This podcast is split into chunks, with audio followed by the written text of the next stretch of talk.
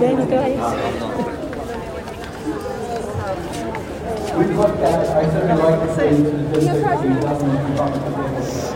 Si quieres. Solo es audio, no es video. Y sí, al final le tomo una, una fotico bien chévere. Bueno. Gabriel Santos. Es, le gusta, sí, le gusta que le coloquen No, los dos apellidos. ¿estás Solo, sí, aquí. Ah, sí, pensé que no. Yo sí después toca volver a empezar. Eh, está bien, Gabriel Santos, perfecto. Gabriel Santos está perfecto. Bueno, ¿cómo se encuentra Colombia en los en cuanto a la adopción de fintes frente a los demás países que también están vinculados? Pues Colombia eh, es un caso de éxito en la región en materia de fintech. Eh, hoy en día somos el tercer país eh, con el ecosistema fintech más grande en América Latina, solo después de México y de Brasil.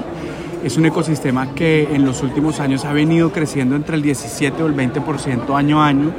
Es un ecosistema sobre todo resiliente, digamos, a, las crisis. No es ajeno a las crisis, pero es resiliente frente a ellas.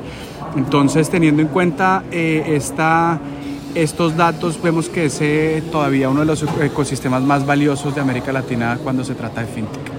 Ok, ¿y cuántas hay actualmente y cuántas están en proceso de agregarse? Entonces, en el país, eh, según un estudio que se, que se realizó con Visa, hay 369 fintechs en el país.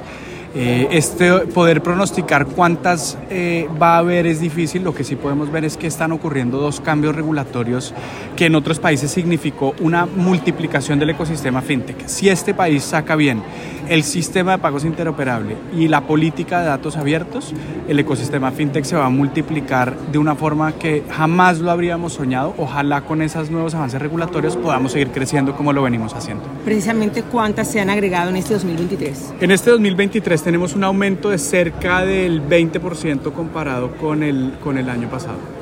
Podemos tener un balance de cuáles, cuántas de esas son las más relevantes y cuáles son. Entonces yo creo que ya vemos un proceso de consolidación en ciertos sectores, entonces tenemos jugadores digamos que están creciendo y sacando productos muy novedosos que va a hacer que sigan como concentrándose, caso en los neobancos se ve con Nubank, tenemos Kushki, tenemos Punto Red, tenemos otras plataformas que están creciendo muy rápido. Lo que vemos es que hay un crecimiento sobre todo de dos verticales, la vertical de pagos y la vertical de crédito digital. A pesar de los retos que hemos sufrido este año con crédito digital, eh, en Colombia uno de los servicios financieros más difíciles de acceder es el crédito y las fintech a través de la tecnología lo están supliendo de buena manera.